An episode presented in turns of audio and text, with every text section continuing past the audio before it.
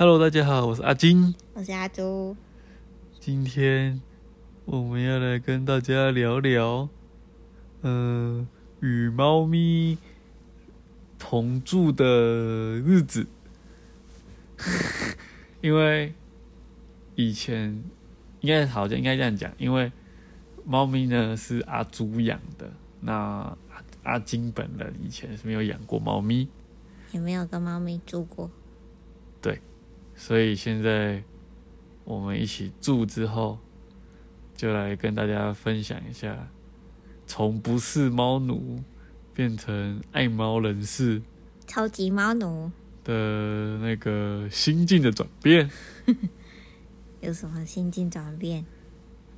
应该是说，一开始其实我是蛮害怕，因为我本身就是会很容易过敏，然后嗯猫咪又会一直掉毛，就会让我觉得，就是我一开始的设想就是会很可怕，因为猫咪你抱它，你的衣服也都会是毛，对，然后家里到处都会是猫毛这样子，所以我一开始就觉得感觉我会无法适应，就会一直过敏这样。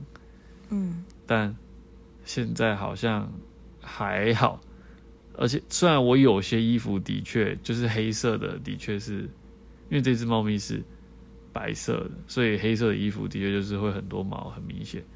可是其他件衣服或是裤子什么的，就是如果你没有特别去注意，其实还好。嗯，所以这一点我就觉得还 OK。那好险这只是短毛。对好像这只猫咪是短毛猫。那那再来就是因为就是照顾猫咪，就是要你就是要呃帮它喂喂饲料啊，然后清清猫砂等等的，那、都是我在清，都是我在喂这啊。都是主要都是阿朱在负责，因为因为猫毕竟还是他的嘛，什么？猫咪还是他的，所啊，以你也会撸它啊？哎，我不撸它，它也会跑来撸我。那一只猫咪可是非常爱找我的。它哪？有？它早上起来，早上他都会很早就起床，因为他肚子饿了，然后就开始一直叫，然后叫一叫之后会跑上来找我们，然后撞头，撞头杀？对，猫咪是撞头，然后他还会，因为我的枕头很大，所以他就会跑来躺我的枕头，跟我一起躺这样子。等你起床。就是有时候就是早上会被疗愈到一下，或者是他晚上可能会跟我们一起睡觉，就是睡在我们旁边，虽然很 挤，就是你不能碰到他，因为碰到他，他就会叫一下这样，然后不要挤我。对，应该是这个意思。然后就是有一种呃，应该算是另类的那种陪伴的感觉吧。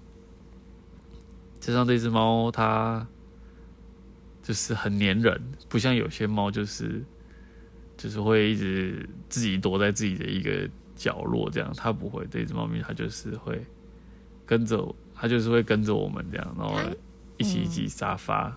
也不太算很黏啊，它是适中，它有时候蛮独立的，就是会自己去做它的事情，然后它想找你的时候会来找你。没错，所以现在跟猫猫一起住大概快半年了。嗯，目前除了一开始就是早上很早就被吵醒之外，其他好像都还好。是因为它很天使猫咪，它不太会乱咬跟乱抓，脾气也很好。乱咬我就会，我就对啊，它是不太会乱咬，但是它还是会有时候还是会抓抓沙发什么的。不过那是天性，对啊，我们就是有用一个沙发套罩的，这样就 OK，让它抓没关系。对啊，它已经它不会乱咬电线什么的。如果你遇到会乱咬电线，你就会很头痛。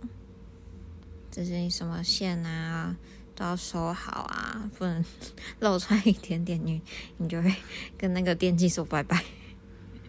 所以就是这这个快半年当中，就觉得就是不错，跟猫猫同居的同同住的经验是好的，这样。嗯，那那以后是不是要铲铲猫砂，喂喂猫咪？没有，没有，哎、我不如他，他不如我。那你可以抖那一下那个猫饲料啊、猫罐头，欢迎抖内。哦，他叫，他叫日子，要帮他打个广告一下。不是叫你抖内就好了，听众也欢迎抖内哦。我不懂内。